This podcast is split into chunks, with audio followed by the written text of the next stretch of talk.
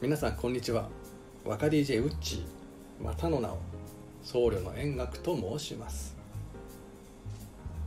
先般得度しまして、えーまあ、それを機会にですね今日から「つれづれ草」これをちょっと面白おかしく読んでいこうというふうに思いますのでお付き合いくださいと。では早速序談つれづれなるままに日暮らしすずりに向かいて心に移りゆくよしなしごとをそこはかとなく書き作れ。ば哀愁こそ物心欲しけれ。ですね。この書き出し超有名なところでございますと。はい。えー、でこの「つれづれ」とはということですがまず、まあ、大体こう退屈なので退屈しのぎにまあ、すずりに向かっていろんなこと書いてますと。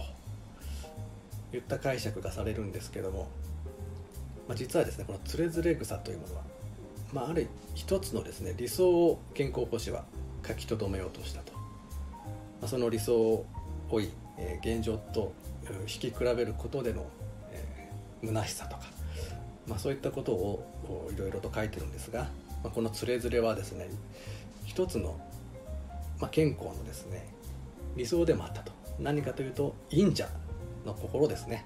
すなわち孤独、まあ、赤涼感でありますと、まあ、そういった自分がですね、えー、いろいろ思うことを書いたもんですよという宣言であるんですが面白いのが最後の文章「怪しうこそ物苦欲しけれ」ってこれなんですよね。これがまた興味惹かれる一文でありますと。この冒頭のつれづれなるままにねどっちかっていうとこの冗談で、まあ、耳なじみがあり注目されるんですけど、まあ、どっちかっていうとこっちの方が面白い表現であると。怪しいだから不思議なことに物狂る星。ある意味ですね気が狂っちゃうっていうようなねこういうことなんですよ。どういうことかってこういうことなんですけどだからもういろいろこう鈴に向かって心に浮かびゆくことをいろいろと書いてたらなんか不思議とすげえテンション上がっちゃったよと。もうこんな感じですよね。どうしようもないですと。もうだから結局のところいろいろ思ったことをもう自分のね理性を離れて書きまくっちゃいましたと。こういうことなんですよね。だからまあ皆さんつれづれ草というとどういうイメージがあるかちょっと分かんないですけどもあの、えー、鴨の町名の北条記ありますよね。あれはもう無常の文学と。もう本当これあれは鎮鬱なですね、結構もうなんて言うんでしょう。あれに読み終わった感想ねちょっと暗くなっちゃう部分あるんですけどつれづれ草全然違うんですよね。もうハイテンションハイテンション。もうなんて言うんですかね。面白いですよ本当に。とにかく、まあそれこそがこの健康奉仕という人の、まあ、人物像であったんだろうということでですね決してお利口な文学じゃないんですよね、まあ、だからこそ読み継がれてきたと。時代時代にですね、えー、求められたんですね、まあ、いろんなことが書いてあるんですけどこれがねいいことが書いてあるなとかあれば参考になるなとかそれだけじゃなくて面白いなと、まあ、多分こっちの方が読んでる人の気持ち多かったんじゃないかなと。それは現代も同じなんですよ。面白いんですよねこれ。ということをご紹介したいと思います、はい、では第1弾。これ全部紹介して読んでいると時間かかっちゃいますし、えー、その面白いというところですね。ご紹介したいと思いましょう。第1弾ではですねある意味こう、えーまあ、人間の理想像、まあ、理想的な人間像みたいなところをですね書きつけている段になりますと。でもちろんその中で、えー、一番とは誰かと言われたら天使様だと。帝ですね、まあ、その次、まあ、摂政関白のような、まあ、そういった家柄の人たちやんごとなき人たち、まあ、これ素晴らしいですねと。一方で全く羨ましくない人がいると。誰か。坊さんだって言うんですよね。ああなぜか、まあ、その前に実はですね坊さんっていうのはねこれちょっと辛いですねと。痛々しいですねと。言っている人がすでにいましたと。それが清少納言だっていうことなんですね。奉仕ばかり羨ましからぬものはあらじ。人には木の端のように思われるよと。清少納言が書けるも芸に去ることぞかしと。こういうことなんですね。まあだから健康奉仕は清少納言もこのように書いていたように羨ましくないっていう、まあ、これだけなんですけど、えー、なのでちょっとそその清少納言はどういった理由で木の端のようだと。もう取るに足らない存在ってことですよね。書いていたか、うん。まあ、ちょっとだからあの枕草子の方を見てみますと、えー、思思わんこ奉仕になしたらんこそ心苦しけれと。ただ木の端などのように思いたる。糸糸ほしけれと、まあ、こういうふうにね書いているところをまあ引用しているわけですね健康奉仕も。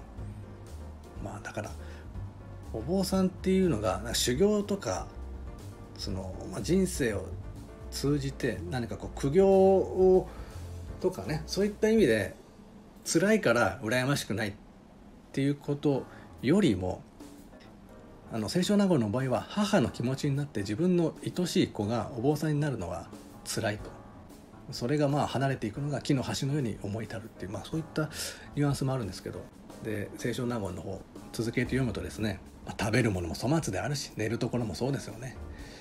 で普通ねまあ男子たるものまあ男だけじゃないですけど女性もね、まあ、異性に惹かれ合うとは当たり前のことですけど、まあ、坊さんはそれが禁じられていますということで、まあ、いろんなこう制約があると。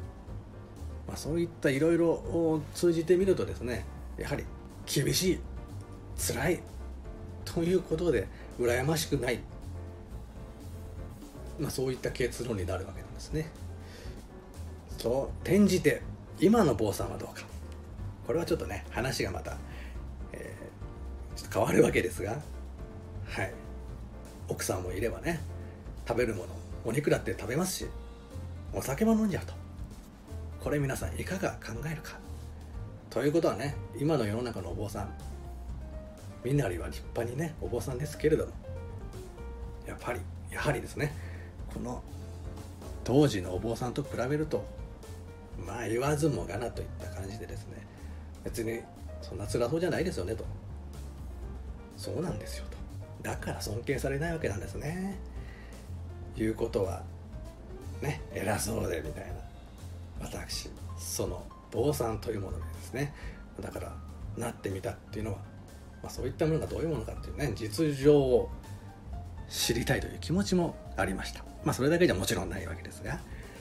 はい。そそもそもですね今の坊さんがまあ最大肉食していいっていうのは明治の頃にですね廃物希釈というものがあってもう坊さんがもう軽んじられた結果もういいよいいよと。お前ら肉も食って奥様持てと。ある意味これ軽んじられた結果なんですよね。それに「へいへい」と「ありがてえ」と。ね。お坊さんの方からもね。これ積極的に受け入れていったわけなんですよね。それもどうかなと思いますが。まあこういったことで仏道。うん。まあ危うしといった状況じゃないんでしょうか。ちなみに私は浄土真宗で得度してましてこれまあ自分のフォローするわけじゃないですけど実は浄土真宗はそもそもですね再退奥さんを持つことなど許されていたと。というのも、えーまあ、開祖である親鸞上人こそがですねそういうある意味、まあ、仏門のですね一般的なこう戒律を破ってですね仏門仏道っていうのはそういった戒律じゃないんだぜということを示したまあ、最初の坊さんだったわけですね、まあ、有名な悪人消費と善人難をもてといいことやってるそういった自覚持ってるいい人、ね、道徳的に素晴らしい行いが素晴らしいなんてね自力でできる人は、まあ、まあそういう人が、ま、仏になるのはね、まあ、当たり前ですよと。まあ当たり前というか、まあ、そういう人でさえね仏様になれるそういう善人がね仏様になれるってことは悪人がなんで私たちみたいにね悪しかなせないようなものが成仏できないことが何であろうかっていうこういう逆説的なことを示したわけなんですよね。まあ、それが他力本願という、まあ、教えになるわけですが、まあ、そういったことから始まっている浄土真宗では髪も伸ばしていますし髪ね坊主をすることが何何の意味あるんですかと、まあ、そういうことじゃないよねっていうことをですね、えー、示したわけですし奥さんだって持ちますしお肉だって食べましょうよと。仏道の修行ってそういうことじゃないですよねとね。というより修行したって仏になれるってことを示せれるんですかと。まあちょっとすいません。こういう話になっちゃったんですが、まあ、そういうことで、えー、話を戻しますと坊さんほどね辛い本当本来は辛いんですよお坊さんは。っていうものをね羨ましくない代表でありますよねと、まあ、健康保障は言ってますと。はい。ちょっとこの話引っ張りすぎたんで次。では、えー、好ましい、まあ、だから、ね、そういうやんごとなき人。ねそれはもう生まれ持ったもんですから。そういう家柄で生まれなきゃどうしようもないですよね、まあ、そうじゃない人はどうすればいいか。一番端的に申すと愛嬌なんですね。愛嬌があればいいんじゃないですかと。まあこういうことをおっしゃっています。人は形ありさまの優れたらんこそあらま欲しかるべける。とこう言ってるわけなんですね。要するにですねルックスがいいっていうことがまず大事ですよねと。どうですか皆さん？今もそうじゃないんです、うん、結局イケメンだなんだと。まあそういった人はね得してますね。昔から。はい、まあ、そういう人がねあんまりこうベラベラ喋らず愛嬌よくしてるのが最高ですと。人は形ありさまの優れたなんこそあらま欲しかるべける物打ち至る聞きにくからず愛嬌ありて言葉多からんこそ開かず向かわま欲しけれと、まあ、こういうことですよ。摂政関白がねああいう生まれあれはもうどうしようもないことですから。そうじゃない人の中でこう理想を求めるとですねやはり見た目、まあ、ルックスですね。要するにですねイケメンとか、まあ、そういったものがこうあんまりねベラベラ喋らないで、えー、愛嬌がある。こういう人たちがまあいいですよねと、まあ、これはね今でも通じますよね、うん。まあ、だからですよ。ある意味そういうルックスのいい人が下手に喋ってベラベラと。それでボロを出しちゃうっていうのはそれ恥ずかしいと。健康奉仕もですね。同じこと言ってるんですよ。めでたしと見える人の心劣りせられる本性見えんこそ口をしかるべきれと。ね。本性がその本性はだからいい本性じゃなくて悪いんでしょうね。だからそれが見えちゃうとなんか一気に興ざめしちゃうっていう。ね。こういう心は今も昔も変わらずと、うん、だから沈黙は金なり。といったですね、まあ、日本人的なあれですよ。これがどうかっていうこともありますけどね。まあある意味一つの理想であったわけですね。はい。でもこの身分とかねこういうルックスとかいうところはまあある意味遺伝的なものもあるということでですねどうしようもない。じゃあそういうのもない人はどうしたらいいのかと。ここはですねやはり学力教養。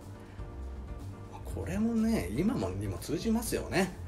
そういったもろもろねさっき言ったものがない人っていうのはどうすればいいか努力するしかないと。それはお勉強頑張るしかないんですよねと、まあ、ちょっとこうなっちゃうとね、うん。まあ、ちょっとそうかと。